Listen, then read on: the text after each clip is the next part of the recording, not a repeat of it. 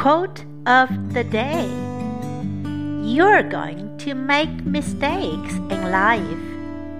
It's what you do after the mistakes that counts. By Brandi Chastain. Word of the day Count.